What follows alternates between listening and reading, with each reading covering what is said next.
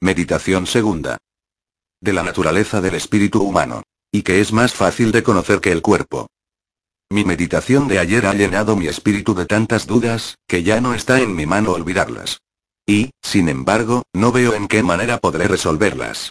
Y, como si de repente hubiera caído en aguas muy profundas, tan turbado me hallo que ni puedo apoyar mis pies en el fondo ni nadar para sostenerme en la superficie.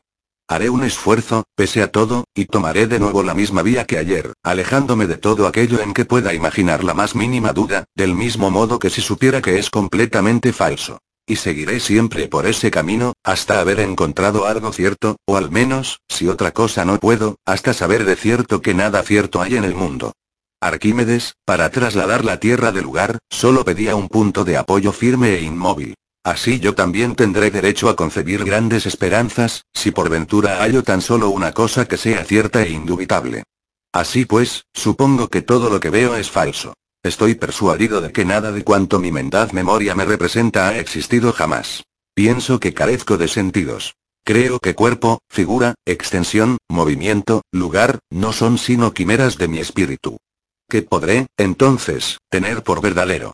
¿Acaso esto solo? Que nada cierto hay en el mundo. Pero, ¿qué sé yo si no habrá otra cosa, distinta de las que acabo de reputar inciertas, y que sea absolutamente indurable? No habrá un Dios, o algún otro poder, que me ponga en el espíritu estos pensamientos. Ello no es necesario. Tal vez soy capaz de producirlos por mí mismo. Y yo mismo, al menos, no soy algo. Ya he negado que yo tenga sentidos ni cuerpo. Con todo, titubeo, pues, ¿qué se sigue de eso? Soy tan dependiente del cuerpo y de los sentidos que, sin ellos, no puedo ser. Ya estoy persuadido de que nada hay en el mundo. Ni cielo, ni tierra, ni espíritus, ni cuerpos, y no estoy asimismo persuadido de que yo tampoco existo. Pues no. Si yo estoy persuadido de algo, o meramente si pienso algo, es porque yo soy. Cierto que hay no sé qué engañador todopoderoso y astutísimo, que emplea toda su industria en burlarme. Pero entonces no cabe duda de que, si me engaña, es que yo soy. Y, engáñame cuanto quiera, nunca podrá hacer que yo no sea nada, mientras yo esté pensando que soy algo. De manera que, tras pensarlo bien y examinarlo todo cuidadosamente, resulta que es preciso concluir y dar como cosa cierta que esta proposición, a yo soy arroba, a yo existo arroba, es necesariamente verdadera, cuantas veces la pronuncio o la concibo en mi espíritu. Ahora bien, ya sé con certeza que soy, pero aún no sé con claridad que soy. De suerte que, en adelante, preciso del mayor cuidado para no confundir imprudentemente otra cosa conmigo, y así no enturbiar ese conocimiento, que sostengo ser más cierto y evidente que todos los que he tenido antes. Por ello, examinaré de nuevo lo que yo creía ser, antes de incidir en estos pensamientos, y quitaré de mis antiguas opiniones todo lo que puede combatirse mediante las razones que acabo de alegar, de suerte que no quede más que lo enteramente indudable. Así pues, ¿qué es lo que antes yo creía ser? Un hombre, sin duda. Pero, ¿qué es un hombre? Diré, ¿acaso, que un animal racional? No por cierto pues habría luego que averiguar qué es animal y qué es racional, y así una única cuestión nos llevaría insensiblemente a infinidad de otras cuestiones más difíciles y embarazosas, y no quisiera malgastar en tales sutilezas el poco tiempo y ocio que me restan. Entonces, me detendré aquí a considerar más bien los pensamientos que antes nacían espontáneos en mi espíritu, inspirados por mi sola naturaleza, cuando me aplicaba a considerar mi ser. Me fijaba, primero, en que yo tenía un rostro, manos, brazos, y toda esa máquina de huesos y carne, tal y como aparece en un cadáver, a la que designaba con el nombre de cuerpo. Tras eso, reparaba en que me nutría, y andaba, y sentía, y pensaba, y refería todas esas acciones al alma. Pero no me paraba a pensar en qué era ese alma, o bien, si lo hacía, imaginaba que era algo extremadamente raro y sutil, como un viento, una llama o un delicado éter, difundido por mis otras partes más groseras. En lo tocante al cuerpo, no dudaba en absoluto de su naturaleza, pues pensaba conocerla muy distintamente, y, de querer explicarla según las nociones que entonces tenía, la hubiera descrito así. Entiendo por cuerpo todo aquello que puede estar delimitado por una figura, estar situado en un lugar y llenar un espacio, de suerte que todo otro cuerpo quede excluido. Todo aquello que puede ser sentido por el tacto, la vista, el oído, el gusto o el olfato que puede moverse de distintos modos, no por sí mismo, sino por alguna otra cosa que lo toca y cuya impresión recibe. Pues no creía yo que fuera atribuible a la naturaleza corpórea la potencia de moverse, sentir y pensar. al contrario, me asombraba al ver que tales facultades se hallaban en algunos cuerpos. Pues bien, ¿qué soy yo, ahora que supongo haber alguien extremadamente poderoso y, si es lícito decirlo así, maligno y astuto, que emplea todas sus fuerzas e industria en engañarme? ¿Acaso puedo estar seguro de poseer el más mínimo de esos atributos que acabo de referir a la naturaleza corpórea? Me paro a pensar en ello con atención, paso revista una y otra vez, en mi espíritu, a esas cosas, y no hallo ninguna de la que pueda decir que está en mí. No es necesario que me entretenga en recontarlas. Pasemos, pues, a los atributos del alma, y veamos si hay alguno que esté en mí. Los primeros son nutrirme y andar. Pero, si es cierto que no tengo cuerpo, es cierto entonces también que no puedo andar ni nutrirme. Un tercero es sentir, pero no puede uno sentir sin cuerpo, aparte de que yo he creído sentir en sueños muchas cosas y, al despertar, me he dado cuenta de que no las había sentido realmente. Un cuarto es pensar. Y aquí sí hallo que el pensamiento es un atributo que me pertenece, siendo el único que no puede separarse de mí. Yo soy, yo existo. Eso es cierto, pero, ¿cuánto tiempo? Todo el tiempo que estoy pensando. Pues quizá ocurriese que, si yo cesara de pensar, cesaría al mismo tiempo de existir. No admito ahora nada que no sea necesariamente verdadero. Así, pues, hablando con precisión, no soy más que una cosa que piensa, es decir, un espíritu, un entendimiento o una razón, términos cuyo significado me era antes desconocido. Soy, entonces, una cosa verdadera, y verdaderamente existente. Más, ¿qué cosa? Ya lo he dicho. Una cosa que piensa. ¿Y qué más? Excitaré aún mi imaginación, a fin de averiguar si no soy algo más. No soy esta reunión de miembros llamada cuerpo humano. No soy un aire sutil y penetrante, difundido por todos esos miembros. No soy un viento, un soplo, un vapor, ni nada de cuanto pueda fingir e imaginar, puesto que ya he dicho que todo eso no era nada. Y, sin modificar ese supuesto, hallo que no dejo de estar cierto de que soy algo. Pero acaso suceda que esas mismas cosas que supongo ser, puesto que no las conozco, no sean en efecto diferentes de mí, a quien conozco. Nada sé del caso. De eso no disputo ahora, y solo puedo juzgar de las cosas que conozco. Ya sé que soy, y eso sabido, busco saber qué soy. Pues bien. Es certísimo que ese conocimiento de mí mismo, hablando con precisión, no puede depender de cosas cuya existencia aún me es desconocida, ni por consiguiente, y con mayor razón, de ninguna de las que son fingidas e inventadas por la imaginación. E incluso esos términos de a fingir arroba e a imaginar arroba me advierten de mi error. Pues en efecto, yo haría algo ficticio, si imaginase ser alguna cosa, pues a imaginar arroba no es sino contemplar la figura o imagen arroba de una cosa corpórea.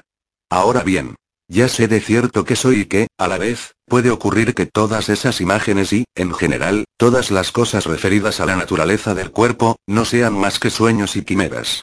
Y, en consecuencia, veo claramente que decirla excitaré mi imaginación para saber más distintamente qué soy arroba, es tan poco razonable como decir ahora estoy despierto, y percibo algo real y verdadero, pero como no lo percibo aún con bastante claridad, voy a dormirme adrede para que mis sueños me lo representen con mayor verdad y evidencia arroba. Así pues, sé con certeza que nada de lo que puedo comprender por medio de la imaginación pertenece al conocimiento que tengo de mí mismo, y que es preciso apartar el espíritu de esa manera de concebir, para que pueda conocer con distinción su propia naturaleza. ¿Qué soy, entonces? Una cosa que piensa. ¿Y, qué es una cosa que piensa? Es una cosa que duda, que entiende, que afirma, que niega, que quiere, que no quiere, que imagina también, y que siente. Sin duda no es poco, si todo eso pertenece a mi naturaleza. ¿Y por qué no habría de pertenecerle? ¿Acaso no soy yo el mismo que duda casi de todo, que entiende, sin embargo, ciertas cosas, que afirma ser esas solas las verdaderas, que niega todas las demás, que quiere conocer otras, que no quiere ser engañado, que imagina muchas cosas que aún contra su voluntad y que siente también otras muchas, por mediación de los órganos de su cuerpo? Hay algo de esto que no sea tan verdadero como es cierto que soy, que existo, aun en el caso de que estuviera siempre dormido, y de que quien me ha dado el ser empleara todas sus fuerzas en burlarme. ¿Hay alguno de esos atributos que pueda distinguirse en mi pensamiento, o que pueda estimarse separado de sí mismo? Pues este suyo tan evidente que soy yo quien duda, entiende y desea, que no hace falta añadir aquí nada para explicarlo. Y también es cierto que tengo la potestad de imaginar. Pues aunque pueda ocurrir, como he supuesto más arriba, que las cosas que imagino no sean verdaderas, con todo, ese poder de imaginar no deja de estar realmente en mí, y forma parte de mi pensamiento. Por último, también soy yo el mismo que siente, es decir, que recibe y conoce las cosas como a través de los órganos de los sentidos, puesto que, en efecto, veo la luz, oigo el ruido, siento el calor. Se me dirá, empero, que esas apariencias son falsas, y que estoy durmiendo. Concedo que así sea. De todas formas, es al menos muy cierto que me parece ver, oír, sentir calor, y eso es propiamente lo que en mí se llama sentir, y, así precisamente considerado, no es otra cosa que pensar. Por donde empiezo a conocer qué soy, con algo más de claridad y distinción que antes. Sin embargo, no puedo dejar de creer que las cosas corpóreas, cuyas imágenes forman mi pensamiento y que los sentidos examinan, son mejor conocidas que esa otra parte, no sé bien cuál, de mí mismo que no es objeto de la imaginación. Aunque desde luego es raro que yo conozca más clara y fácilmente cosas que advierto dudosas y alejadas de mí, que otras verdaderas, ciertas y pertenecientes a mi propia naturaleza. Mas ya veo qué ocurre. Mi espíritu se complace en extraviarse, y aún no puede mantenerse en los justos límites de la verdad. Soltémosle, pues, la rienda una vez más, a fin de poder luego, tirando de ella suave y oportunamente, contenerlo y guiarlo con más facilidad. Empecemos por considerar las cosas que, comúnmente, creemos comprender con mayor distinción, a saber, los cuerpos que tocamos y vemos. No me refiero a los cuerpos en general, pues tales nociones generales suelen ser un tanto confusas, sino a un cuerpo particular. Tomemos, por ejemplo, este pedazo de cera que acaba de ser sacado de la colmena. Aún no ha perdido la dulzura de la miel que contenía. Conserva todavía algo de olor de las flores con que ha sido elaborado. Su color, su figura, su magnitud son bien perceptibles. Es duro, frío, fácilmente manejable, y, si lo golpeáis, producirá un sonido. En fin, se encuentran en él todas las cosas que permiten conocer distintamente un cuerpo. Mas he aquí que, mientras estoy hablando, es acercado al fuego. Lo que restaba de sabor se exhala. El olor se desvanece. El color cambia, la figura se pierde, la magnitud aumenta, se hace líquido, se calienta, apenas se le puede tocar y, si lo golpeamos, ya no producirá sonido alguno. Tras cambios tales, permanece la misma cera. Hay que confesar que sí. Nadie lo negará. Pero entonces, ¿qué es lo que conocíamos con tanta distinción en aquel pedazo de cera? Ciertamente, no puede ser nada de lo que alcanzábamos por medio de los sentidos, puesto que han cambiado todas las cosas que percibíamos por el gusto, el olfato, la vista, el tacto o el oído. Y, sin embargo, sigue siendo la misma cera. Tal vez sea lo que ahora pienso, a saber, que la cera no era ni esa dulzura de miel, ni ese agradable olor a flores, ni esa blancura, ni esa figura, ni ese sonido, sino tan solo un cuerpo que un poco antes se me aparecía bajo esas formas, y ahora bajo otras distintas. Ahora bien, al concebirla precisamente así, ¿qué es lo que imagino? Fijémonos bien, y apartando todas las cosas que no pertenecen a la cera, veamos qué resta. Ciertamente, nada más que algo extenso, flexible y cambiante. Ahora bien, ¿qué quiere decir flexible y cambiante? ¿No será que imagino que esa cera, de una figura redonda puede pasar a otra cuadrada, y de esa a otra triangular? No. No es eso, puesto que la concibo capaz de sufrir una infinidad de cambios semejantes, y esa infinitud no podría ser recorrida por mi imaginación. Por consiguiente, esa concepción que tengo de la cera no es obra de la facultad de imaginar. ¿Y esa extensión, qué es? No será algo igualmente desconocido, pues que aumenta al ir derritiéndose la cera, resulta ser mayor cuando está enteramente fundida, y mucho mayor cuando el calor se incrementa más aún. Y yo no concebiría de un modo claro y conforme a la verdad lo que es la cera, si no pensase que es capaz de experimentar más variaciones según la extensión, de todas las que yo haya podido imaginar. Debo, pues, convenir en que yo no puedo concebir lo que es esa cera por medio de la imaginación, y sí solo por medio del entendimiento. Me refiero a ese trozo de cera en particular, pues en cuanto a la cera en general, ello resulta aún más evidente. Pues bien, ¿qué es esa cera, solo concebible por medio del entendimiento? Sin duda, es la misma que veo, toco e imagino. La misma que desde el principio juzgaba yo conocer. Pero lo que se trata aquí de notar es que su percepción, o la acción por cuyo medio la percibimos, no es una visión, un tacto o una imaginación, y no lo ha sido nunca, aunque así lo pareciera antes, sino solo una inspección del espíritu, la cual puede ser imperfecta y confusa, como lo era antes, o bien clara y distinta, como lo es ahora, según atienda menos o más a las cosas que están en ella y de las que consta. No es muy de extrañar, sin embargo, que me engañe, supuesto que mi espíritu es harto débil y se inclina insensiblemente al error. Pues aunque estoy considerando ahora esto en mi fuero interno y sin hablar, con todo vengo a tropezar con las palabras, y están a punto de engañarme los términos del lenguaje corriente. Pues nosotros decimos que vemos la misma cera, si está presente, y no que pensamos que es la misma en virtud de tener los mismos color y figura. Lo que casi me fuerza a concluir que conozco la cera por la visión de los ojos, y no por la sola inspección del espíritu. Mas he aquí que, desde la ventana, veo pasar unos hombres por la calle. Y digo que veo hombres, como cuando digo que veo cera. Sin embargo, lo que en realidad veo son sombreros y capas, que muy bien podrían ocultar meros autómatas, movidos por resortes. Sin embargo, pienso que son hombres, y de este modo comprendo mediante la facultad de juzgar que reside en mi espíritu, lo que creía ver con los ojos. Pero un hombre que intenta conocer mejor que el vulgo, debe avergonzarse de hallar motivos de duda en las maneras de hablar propias del vulgo. Por eso prefiero seguir adelante y considerar si, cuando yo percibía al principio la cera y creía conocerla mediante los sentidos externos, o al menos mediante el sentido común según lo llaman, es decir, por medio de la potencia imaginativa, la concebía con mayor evidencia y perfección que ahora, tras haber examinado con mayor exactitud lo que ella es, y en qué manera puede ser conocida. Pero sería ridículo dudar siquiera de ello, pues, ¿qué habría de distinto y evidente en aquella percepción primera, que cualquier animal no pudiera percibir? En cambio, cuando hago distinción entre la cera y sus formas externas, y, como si la hubiese despojado de sus vestiduras, la considero desnuda, entonces, aunque aún pueda haber algún error en mi juicio, es cierto que una tal concepción no puede darse sino en un espíritu humano.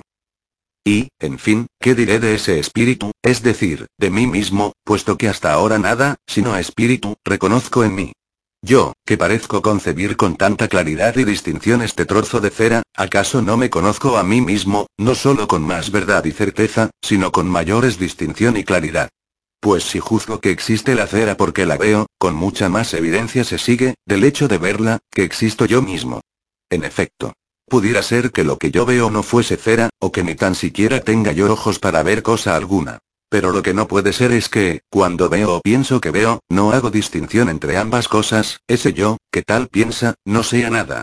Igualmente, si por tocar la cera juzgo que existe, se seguirá lo mismo, a saber, que existo yo. Y si lo juzgo porque me persuade de ello mi imaginación, o por cualquier otra causa, resultará la misma conclusión. Y lo que he notado aquí de la cera es lícito aplicarlo a todas las demás cosas que están fuera de mí.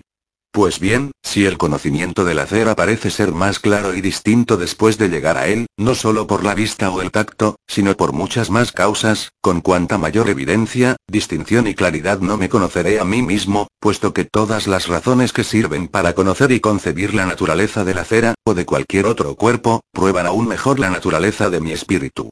Pero es que, además, hay tantas otras cosas en el espíritu mismo, útiles para conocer la naturaleza, que las que, como estas, dependen del cuerpo, apenas si merecen ser nombradas.